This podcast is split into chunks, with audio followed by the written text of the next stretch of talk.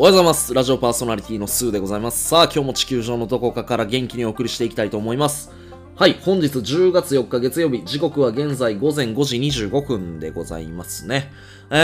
ー、空もちょっと明るくなってきて、始発の電車のガタンゴトンガタンゴトンっていう音が、僕の家からは聞こえてくるような、なんかそんな朝になっております。もうすっかり朝も寒いですね、なんか。涼しいを通り越して半袖半ズボンやったら寒いぐらい。うん。まあそらこんな時に半袖半ズボンのやつなんかなかなかいい日やろって思われがちかもしんないけど、まあ僕なんせ暑がりなんで、未だに半袖半ズボン。で、半袖もめちゃくちゃ薄い半袖着てるんで、ちょっと寒いなーぐらいが僕にとっては逆に過ごしやすかったりとか、うん、普通の人やったら多分もう寒くて耐えれへんっていうぐらいの、そんな格好をしておりますと。で、今日10月4日なんですけど、天使10と4。わかりますか ?10 が天で4が死。で、天使の日って呼ばれてます。はい。まあ、何が天使の日やねんって、まあ、ようわかんないんですけど、あのーご家庭を持たれててお子さんがいらっしゃる方はきっと家に天使がいるんでしょうね。本当に。可愛くて可愛くて仕方がないでしょ。本当に特に赤ちゃんから2、3歳、4歳ぐらいの子供を持つと、やっぱりめちゃくちゃもう仕事もそれで頑張れるし、早い家帰りたいし、家で天使が待ってるみたいな、なんかそんなモチベーションで毎日働いてはる人がほとんどなのかなあの、ご家庭にお子さんがいらっしゃるっていうところに関しては。うん、でもすごく素敵なことですよね。うん、やっぱり天使に毎日癒されて、で、それで自分の仕事が頑張れるっていうのはすごくいいことやと思います。で、これを聞いてくれてる男性の方、特に旦那様、あの、奥さんのことをしっかりと天使扱いしてあげてください。そしたら、多少なりとも自分のわがままが通っちゃったり、お小遣いが増えちゃったり、なんやったら自由が効いちゃうみたいな、そんな豪華特典をいただけるような、いただけないような、現実は厳しいのか、それともうまくいくのか、それはあなたのやり方次第、向き合い方次第、やと思います。何言うてんねんな、朝からな。うん。で、えー、っと、そうだな、さっき、ちょっとヤフーニュース見たんかな、あの、フィリピンのドゥテルテ大統領が政界を引退するっていうようなニュースを見て、まあ別にフィリピンの大統領やから、だからなんやねんって思われる方多いのかもしれないですけど、僕フィリピンのドゥテルテ大統領ってめっちゃ好きなんですよ。好きやったんですよ。うん。っていうのが、日本やったら絶対考えられない。あの人大統領で、大統領の演説中に、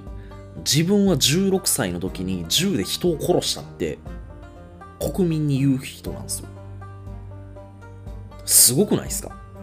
まあ、あの、もちろん、国の情勢もあるし、あのー、なんだろうな、治安の良し悪しっていうのも、きっとあると思うから、その国によって常識とか非常識っていうのも違うのかもしれない。でも、わざわざ自分の黒歴史を国民の前で話せるその素直さってすごくないですか？もちろんやったことはいけないことだろうし、まあでもその国によって人が人を殺すっていうことのその捉え方価値基準ってどういうものになるのかっていうのはちょっと正直わからない。日本やと人が人を殺したって言ったらそれはもうとんでもないことになるし、まあそれは他の国でも当然人殺しっていうのは良くないことかもしれないけど、でもフィリピンのそのドゥテルテ大統領って大統領って言ってしまえば一国のなんていうのかなもうトップじゃないですか。リーダーじゃないですか。その人がわざわざ大統領演説で自分が16歳の時に人を殺したっていうことを言うんですよ。なんか僕それ聞いた時にえマジでやばい人やんって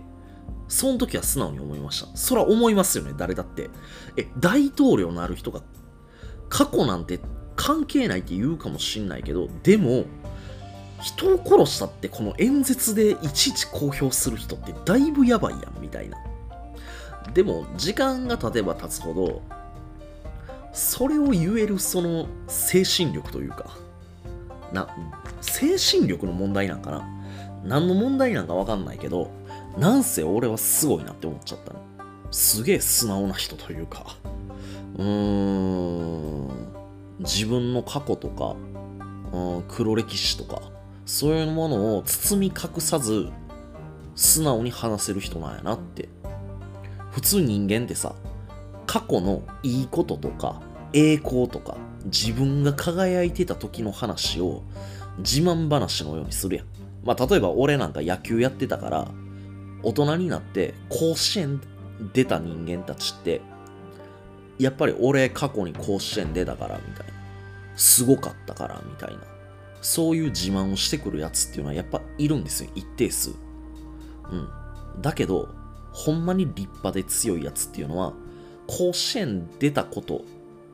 ていうその肩書きを語らずに、甲子園を目指すまでに、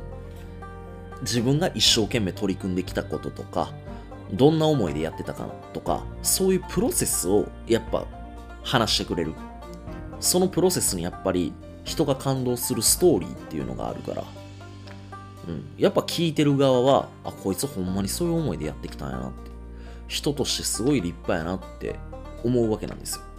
ただ自分がこんな結果残したとか、何打数何安打打ったとか、そんな薄っぺらいもんどうでもいいことを、やっぱり自慢したくなる。まあ目に見えた結果とか数字って、やっぱ表面化されてるものって伝わる相手にとってはやっぱり一番分かりやすいというか、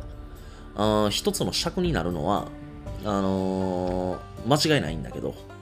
だけど、じゃあそういう人たちに、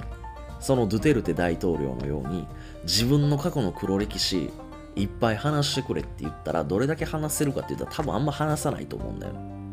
いい話は盛るけど、悪い話はどんどんどんどん下げて自分が傷つかないように喋るやん。そういう人たちって。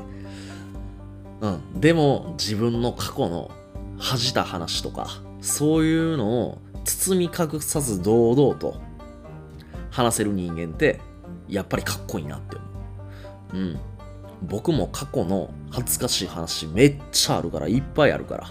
あのー、特に何かに失敗したりとか、あのー、借金まみれで、今自分の生活しんどいっていう人たちにとっては、もしかしたら、僕の過去の黒歴史、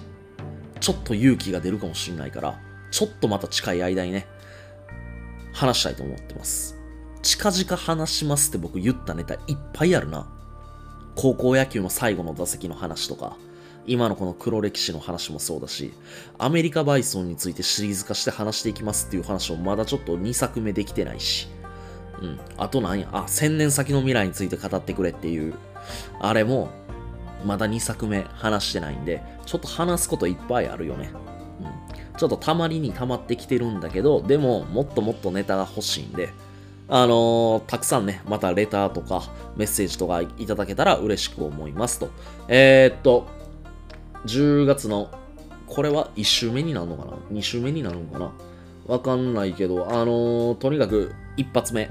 ちょっとドゥテルテ大統領、僕が好きな大統領の話だったので、ちょっとこれをね、あの、月曜日の一発目にさせてもらいました。ちょいちょいちょっと人を殺すとかなんか、そういう話が出ちゃって、気分悪くされた方いらっしゃるかもしんないけれど、あの、ちょっとその場合は申し訳ない。でも、えー、単純に悲観するんじゃ、事実に悲観するんじゃなくて、その物事の捉え方、